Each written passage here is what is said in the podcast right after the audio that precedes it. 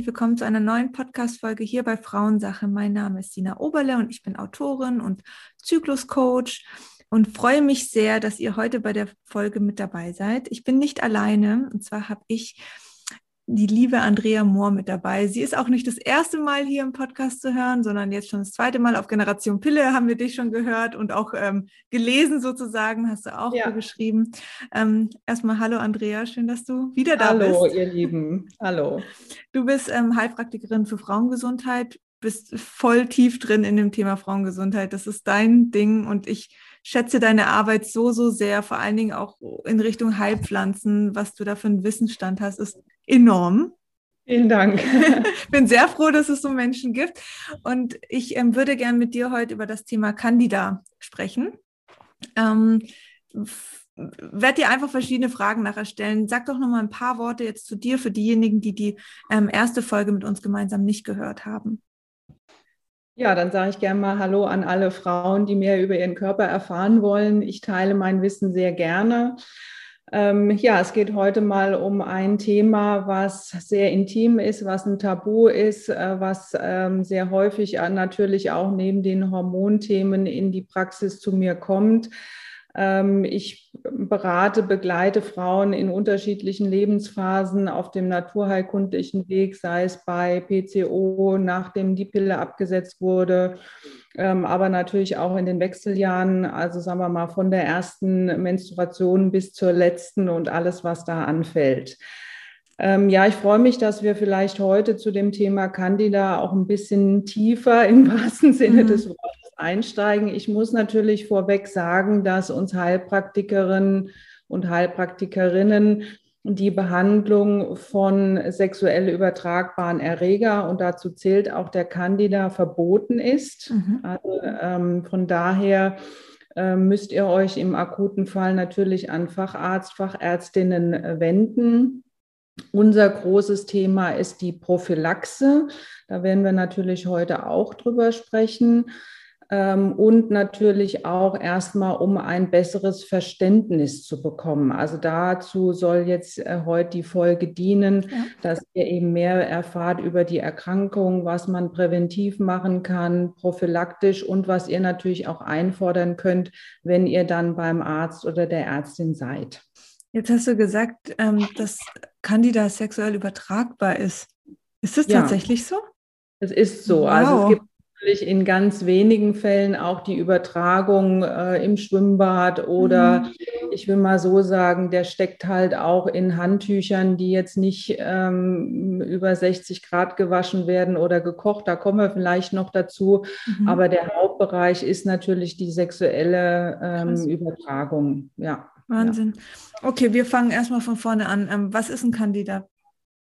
Ein Candida ist ein Hefepilz. Da gibt es verschiedene Formen. Die allermeisten, äh, 90 Prozent ungefähr, sind äh, Candida albicans. Ähm, das schon mal vorweg. Ähm, es ist auch wichtig, dass man mal als Frau, wenn man eben Rezidive hat, also immer wiederkehrenden Candida im Scheidenbereich, im Vaginalbereich, ich wollte ja das Wort Scheide nicht mehr sagen, aber das ist so im Kopf, weil ich mhm. finde es furchtbar. Also gewöhnen wir uns auch äh, Vagina, ähm, dass man sich da auch mal genau den Erreger nachtesten lässt. Denn äh, der Gynäkologe, die Gynäkologin schauen im Mikroskop und sehen Hefespuren, Hefesprossen und dann heißt es, ah ja, das ist ein Candida albicans und dann kommen eben auch die schulmedizinischen Mittel äh, in Frage. Aber es gibt auch ein paar Unterformen, ähm, die ähm, schwierige Namen haben, aber nur, dass ihr es eben mal wisst, ähm, dass es da auch Unterschiede gibt. Und mhm. gerade wenn was nicht weggeht und es wird immer mit dem gleichen Mittel behandelt, dann sollte man sich mal fragen, hm, ist es denn überhaupt der Albicans oder habe ich eine andere Form?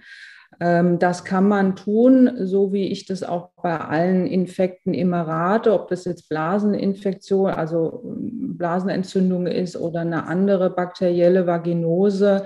Immer, immer darum bitten und auch einfordern, ich möchte gerne eine Keimbestimmung, dass man ganz genau weiß, was ist denn da bei mir los. Und das geht beim Candida eben auch. Okay. Ähm, ansonsten ähm, vielleicht mal die Leitsymptome. Ja. ja. also es gibt, glaube ich, kaum eine Frau, die nicht mindestens einmal in ihrem Leben einen Candida ähm, hatte. Warum? Das kommen wir, äh, kommen wir auch noch drauf. Also so die Leitsymptome sind natürlich der Juckreiz, ja, ähm, dann gesellt sich ein weißlich-bröckliger Ausfluss dazu. Man sagt auch so Quark oder Hüttenkäse ähnlich. Und ähm, das reizt die Schleimhäute, die können sich röten, die können anschwellen und ähm, ja, Brennen, Rötung, Anschwellen, ähm, dieser Ausfluss typisch. Ähm, aber es ist natürlich auch so, dass dieser Candida sich weiter verbreiten kann und ähm, es auch die sogenannten systemischen Beschwerden gibt. Das heißt, äh, Infektanfälligkeit, Müdigkeit, Kopfschmerzen, Sodbrennen, Blähungen, Heißhunger und all das, wo man natürlich erstmal sagt, ja, wieso ist das jetzt ein Candida? Und da mhm. weiß man dann, dass er sich eben aus dem lokalen Bereich der Vagina zurückgezogen hat. Und das ist eigentlich das größte Problem, denn Candida können wir Frauen oder wir Menschen ganz gut ab. Der ist auch immer da. Es geht nur immer um die Menge. Mhm. Und äh, wenn wir den versuchen zu bekämpfen mit diesen typischen rezeptfreien Medikamenten aus der Apotheke, die ich jetzt gar nicht nennen möchte, ähm, damit die Leute nicht losrennen und sich das holen, damit vertreibt man nur die äh, Hefen, die gerade draußen sind. Mhm. Das Problem ist beim Candida, der baut ein Nest und da zieht er sich zurück und wir kennen das vielleicht vom Herpes, wenn wir dann mal immungeschwächt sind oder eine schlechte äh, psychische Phase haben oder Stress, dann kommt der raus. Mhm. Und dann versuchen wir ihn wieder lokal zu bekämpfen, dann geht er auch weg und beim nächsten Mal kommt er wieder raus. Mhm. Deshalb ist es halt so wichtig, dass man auch auf die Suche geht, ist der irgendwo in einem Nest und wie kriege ich den dann los? Da sprechen wir vielleicht später auch nochmal drüber. Du hast jetzt viel über die Vagina gesprochen. Also welche Rolle spielt jetzt der Darm? Das ja, also das ist ja dann entweder schon systemisch, also mhm. dass der ähm, Candida sich irgendwo anders hin verteilt hat. Und jetzt haben wir zwei Möglichkeiten. Einmal, dass er im Vaginalbereich sichtbar ist, aber ursprünglich aus dem Darm kommt oder dass er auch irgendwo im Darm ansässig ist und sich dann einfach weitergeleitet äh, hat. Ähm, das werden wir nicht rauskriegen. Letztendlich ist es so, er ist da und er muss bekämpft werden. Okay. Also wenn man einen äh, Stuhltest macht oder einen Darmcheck und sieht da den Candida, dann ist es auch nur eine Momentaufnahme. Mhm. Ähm, von den vielen Stuhltestungen, die ich mache, ist vielleicht bei zehn einmal auch, dass man den Candida dann sieht in der Stuhlprobe weil da ist es natürlich genauso wie in der Vagina. Wenn er nicht raus will, mhm. dann sieht man ihn nicht. Und der Stuhl ist natürlich erstmal das, was halt rauskommt. Ja. ja.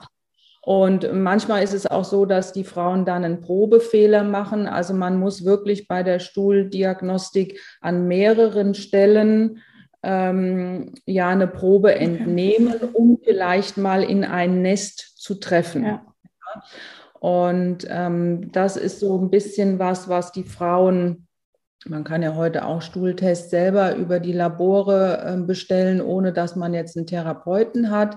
Aber es gibt eben auch einen Test, den ich dann nur in der Praxis anwende. Das ist äh, der sogenannte Darabinitol-Test im Urin. Und glücklicherweise ähm, hat der Candida einen Stoffwechsel, mhm. Äh, der ernährt sich von Zucker. Da mhm. kommen wir dann auch, glaube ich, nochmal drauf, wenn es um die Ernährung ja. geht. Und äh, diesen Zuckerrest oder diesen Stoffwechsel-Endprodukt, den sieht man bei uns im Urin. Mhm. Wenn ich also jetzt eine Urinprobe mache und die ist positiv, dann weiß ich, der ist irgendwo. Okay. Auch wenn er erstmal keine großen Symptome macht oder die mhm. zuordnbar ja. ist. Und auch gerade bei Akne-Patientinnen, ähm, mhm. wenn man alle verschiedenen Ursachen abfragt und es, es, geht immer nicht weg oder man weiß es nicht, dann sollte man auch mal an einen Kandidat im Körper denken. Absolut. Das hast du eben gesagt, dass, dass das viele Frauen betrifft. Ähm, warum Frauen? Ja, warum Frauen? Ähm, einmal ähm, will ich vielleicht vorwegschieben, es ist nicht so, dass es ein hygienisches äh, Problem ist oder sagen wir mal der mangelnden Hygiene, mhm. sondern es ist eher das Problem der zu viel Hygiene. Denn ähm, wir Frauen haben natürlich die Vagina, das ist eine Öffnung nach innen und Keime sind überall auf unserer Haut. Äh, der Mann hat halt den Schutz, sage ich mal, dass er einen etwas längeren Penis hat, der ähm, da auch mehr Fläche bietet mhm. und auch mehr Abwehrfläche. Wir haben das nicht. Also es geht bei uns relativ schnell aufsteigend hoch. Und unser vaginales Milieu hat einen sogenannten pH-Wert.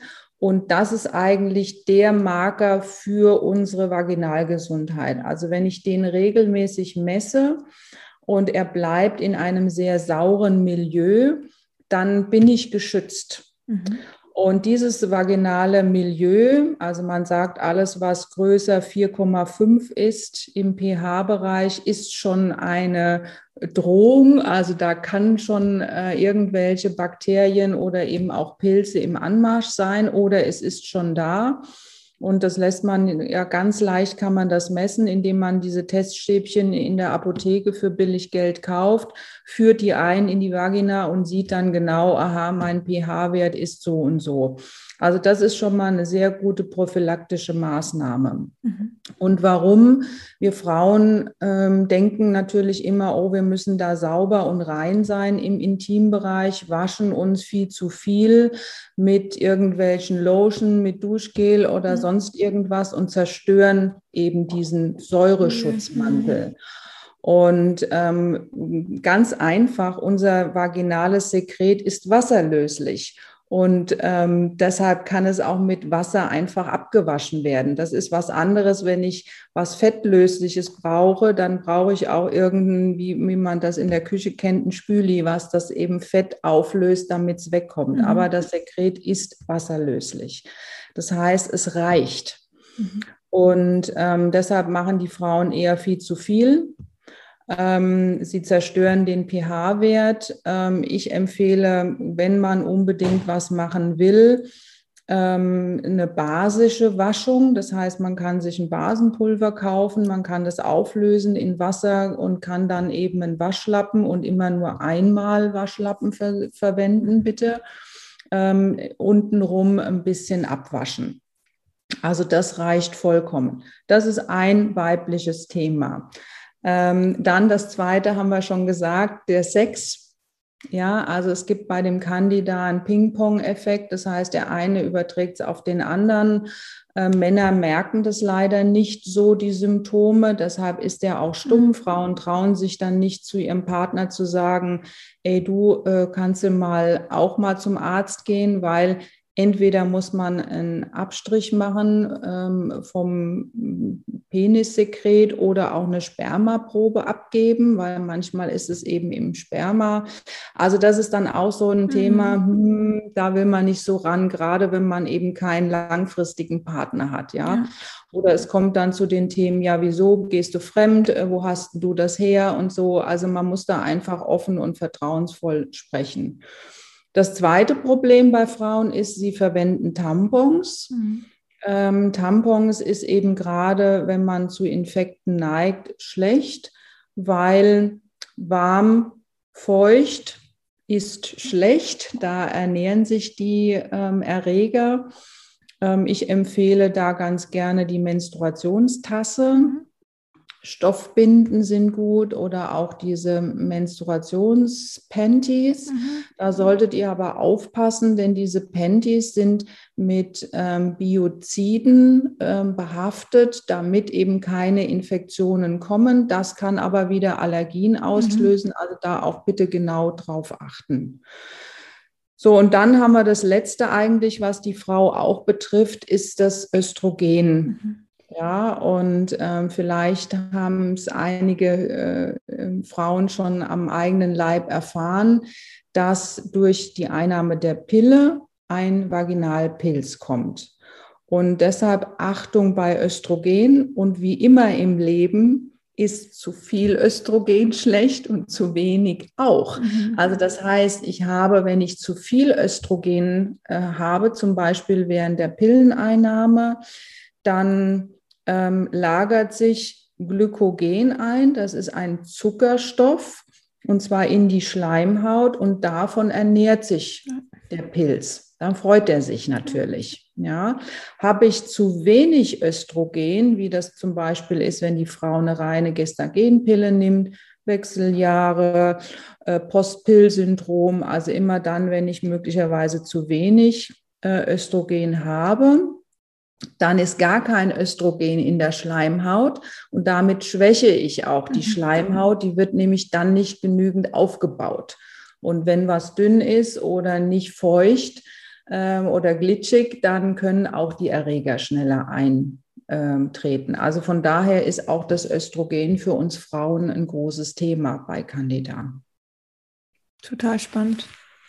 Und ähm Du hattest jetzt vorher auch nochmal das Thema Akne angesprochen. Mhm. Kannst du da nochmal den Zusammenhang erklären, wie das dann, also wie so ein Candida auf die Haut wirken kann?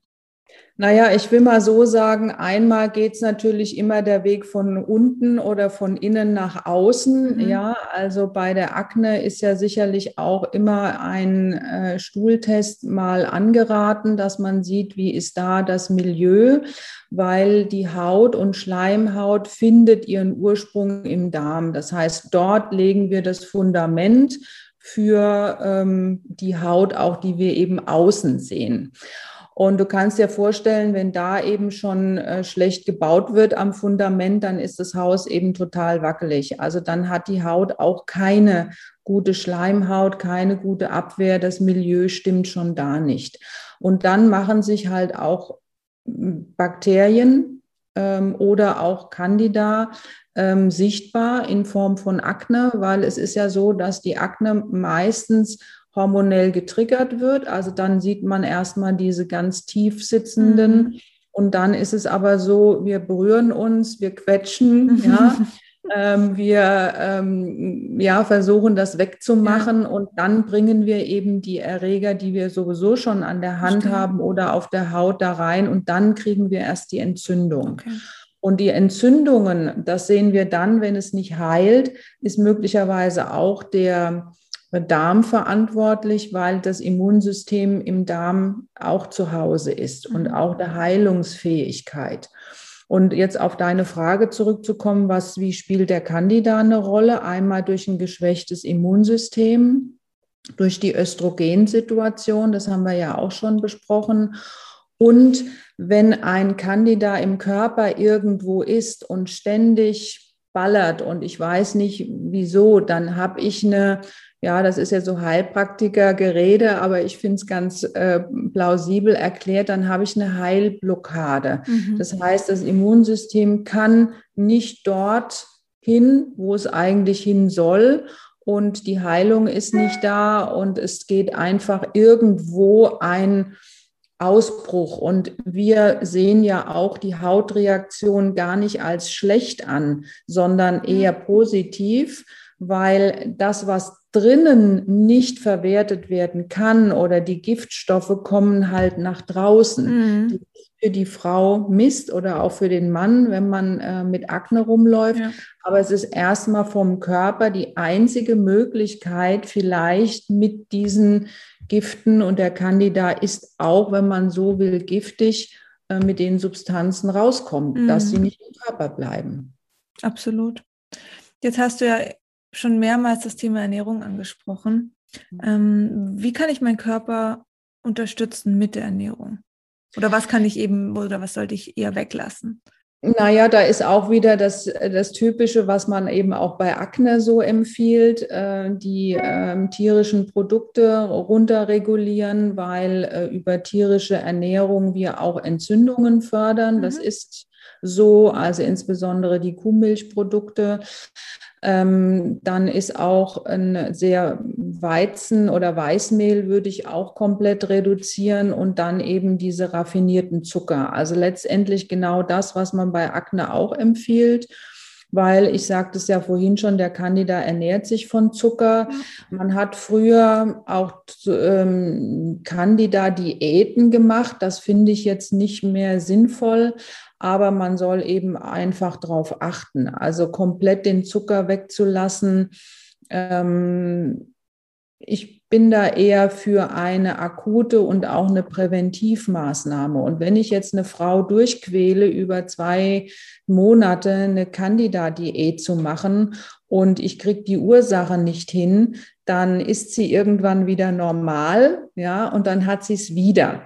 Also begleitend und ich sehe das halt auch nach der Menge ähm, an, an Candida-Belastung.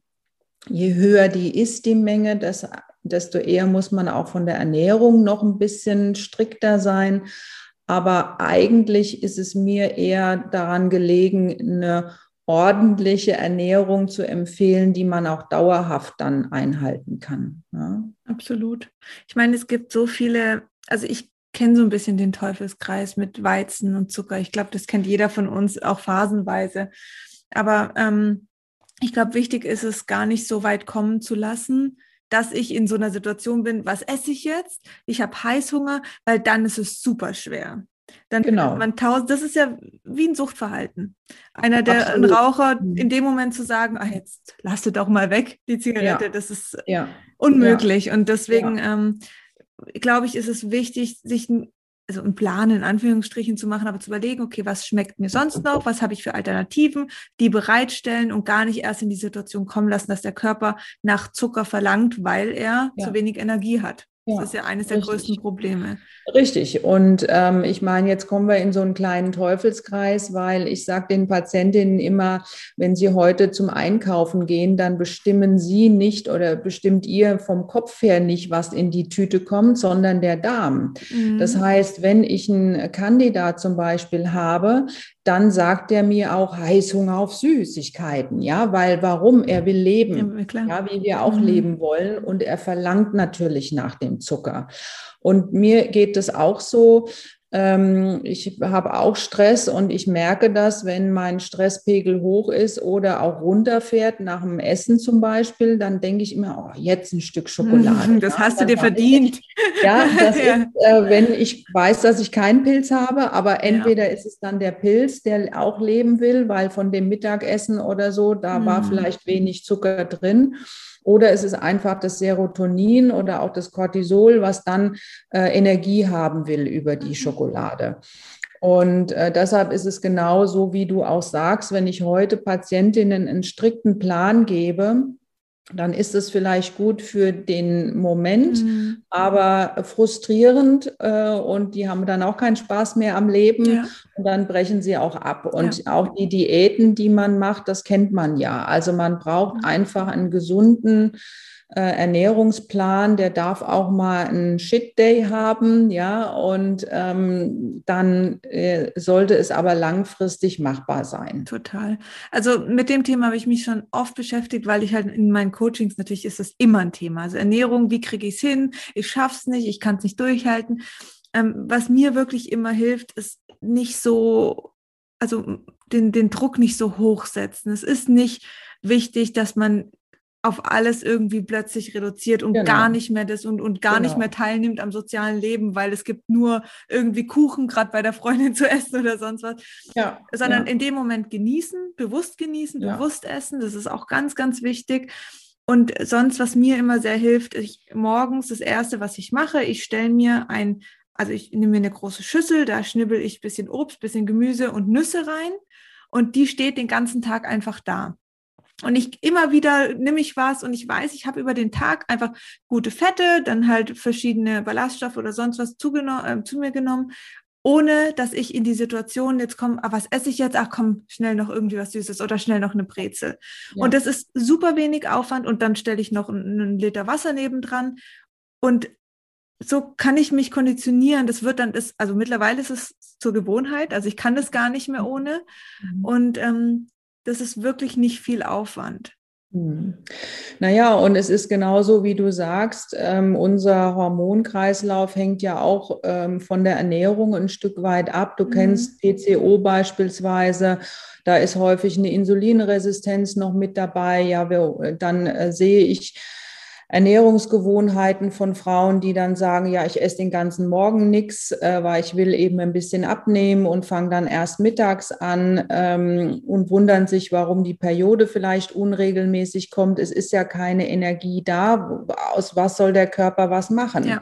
Oder ähm, es ist so häufig wirklich dieses Thema Essstörungen. Es muss ja jetzt nicht eine äh, lebensbedrohliche äh, Anorexie sein, aber Essstörungen. Also mhm. es ist wirklich schwierig, heute eine Frau in der Praxis zu sehen, die ein normales Essverhalten ja. hat. Und ich denke, wir, du und ich, wir sollten auch dahin gehen zu sagen, okay, das kann auch eine Sucht werden, das Essen. Es muss locker bleiben, ja. aber durchaus bewusst. Voll. Ja, und genau wie du das auch sagst, ja. Absolut. wichtig.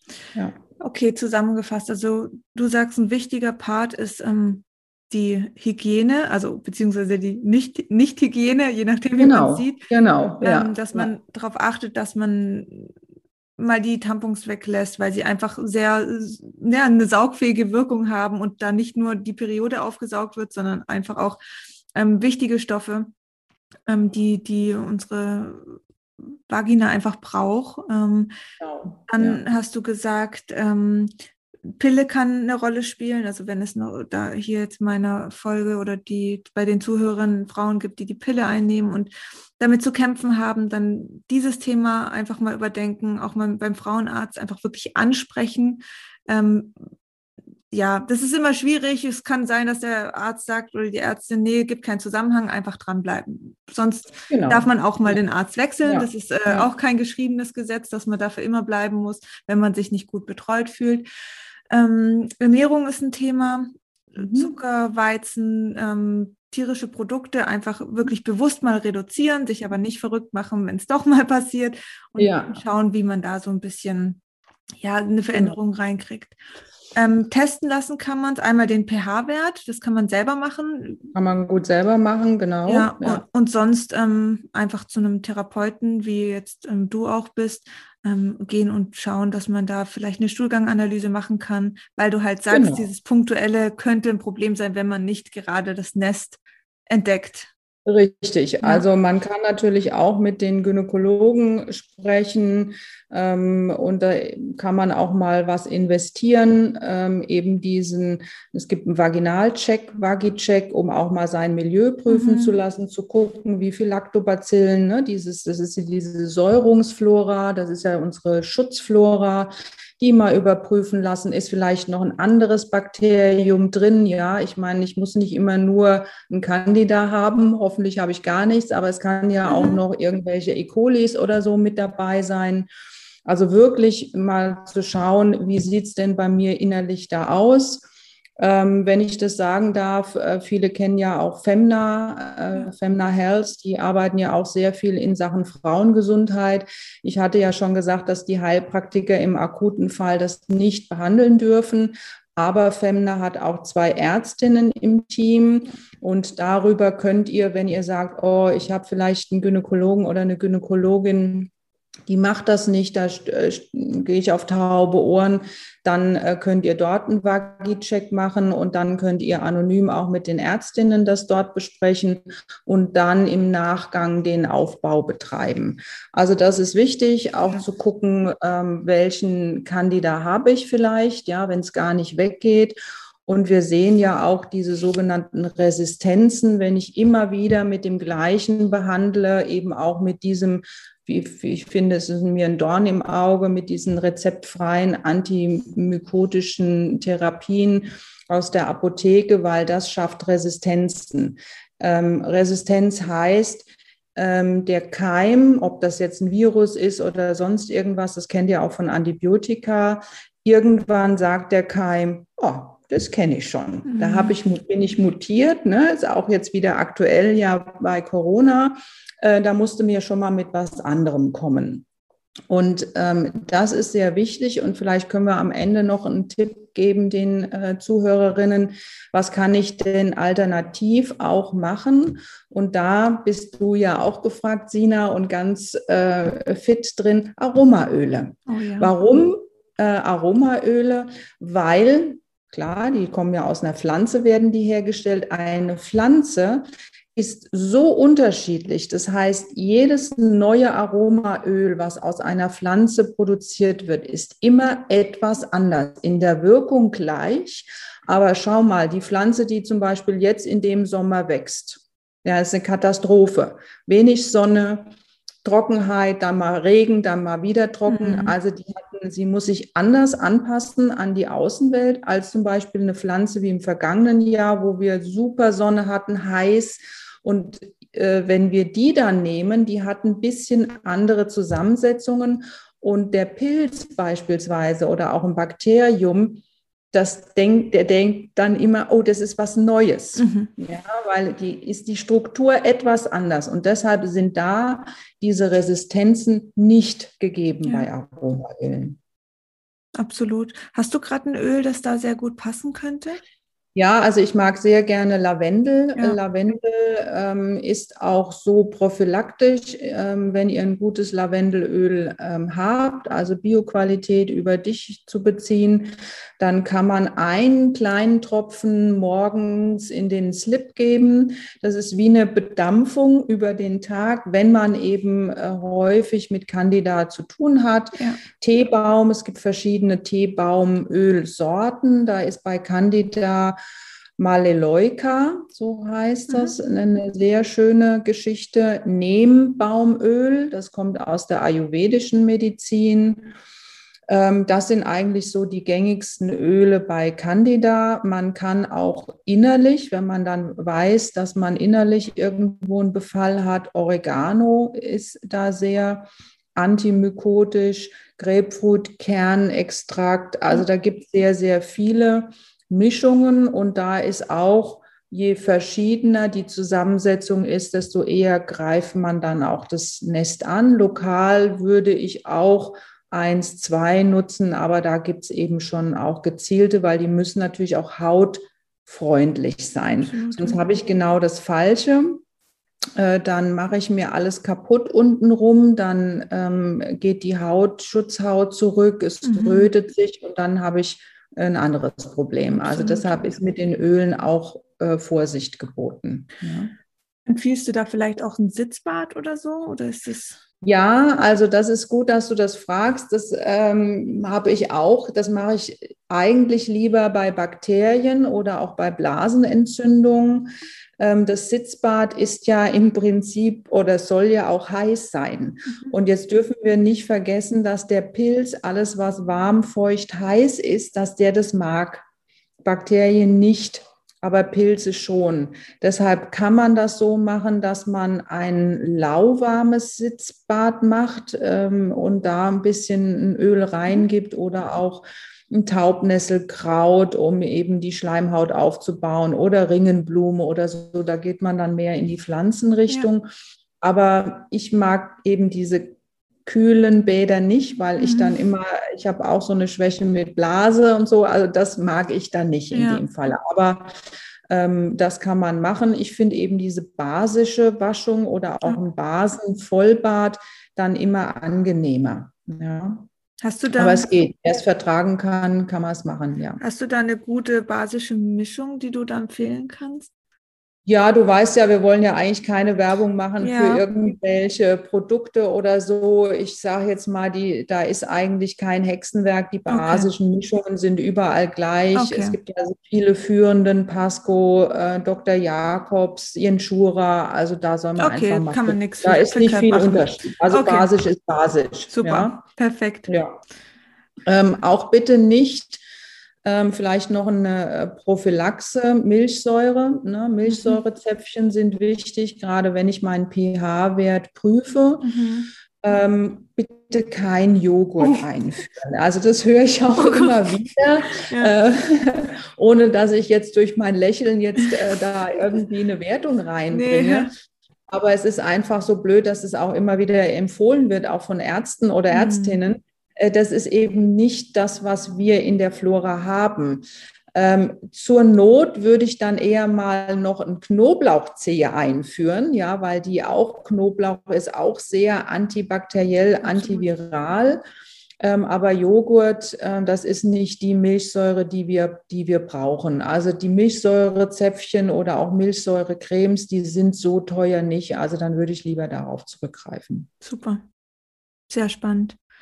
Ähm, ich versuche, oder was heißt ich versuche, ich werde all deine Tipps auch nochmal in einem Post zusammenbringen, weil ich die sehr, sehr wertvoll finde, gerade einfach zur Prophylaxe. Es geht jetzt gar nicht darum, was, also natürlich auch, was mache ich mit, wenn ich Candida habe, aber wie kann ich halt ja. vorbeugen? Das finde ich super wichtig, gerade weil du ja auch aufgezählt hast, wie viele Frauen es so leicht, also davon auch betroffen werden. Ja, Und deswegen ja. ähm, finde ich es gut sich. Genau. Also wenn, wenn jetzt Fragen natürlich kommen, äh, beantworte ich die. Du kannst mir ja die zusammenfassen. Also das mache ich dann, wenn gezielte Fragen dann ja. auch nochmal kommen Super zu den gerne. einzelnen Mitteln.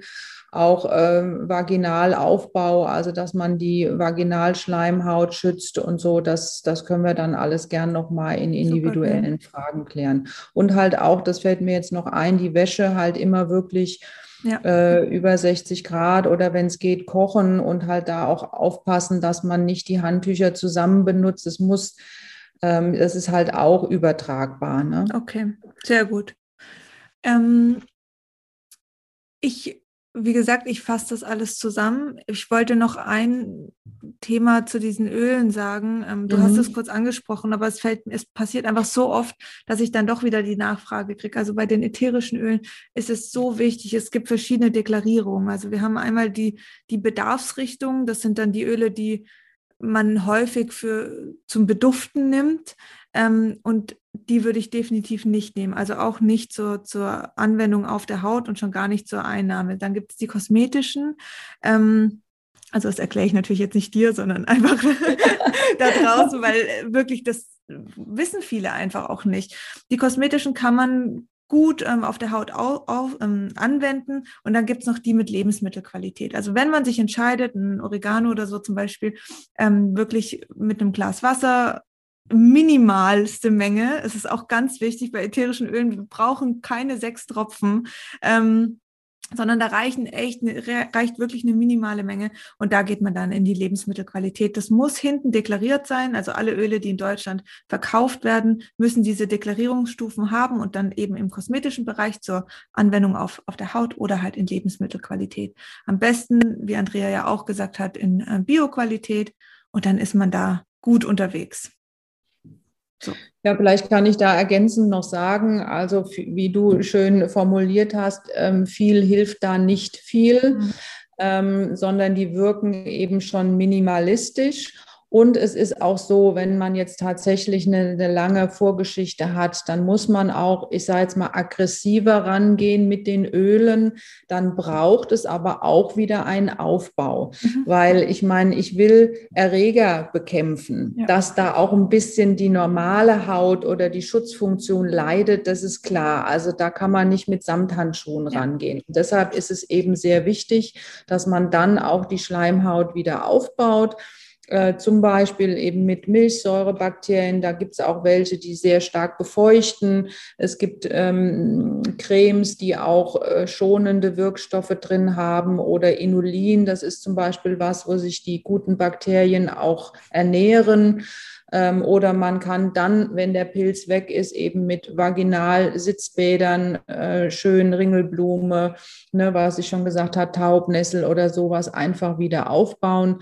Ein schöner Tipp ist auch Kolostrum. Kolostrum ist eine Milch von Stutenmilch, die gibt Hersteller, achtet da bitte drauf, dass die eben die Stuten nicht ausnehmen, mhm. sondern erstmal das, was übrig ist, nachdem die Fohlen ernährt mhm. wurden, was ähm, sehr gut auch die Immunabwehr aufbaut. Da gibt es pflegende Intimlotions. Okay. Also da, äh, das ist auch immer ein sehr, sehr wohltuender äh, Tipp, weil unsere Schleimhäute wollen genauso gepflegt werden wie unsere andere Haut. Ist so, absolut. Schönes Schlusswort. Lieben Dank, Andrea. Vielen, vielen Dank ja, für deine, danke dir, danke euch fürs Zuhören. Für deine Tipps und deine Arbeit.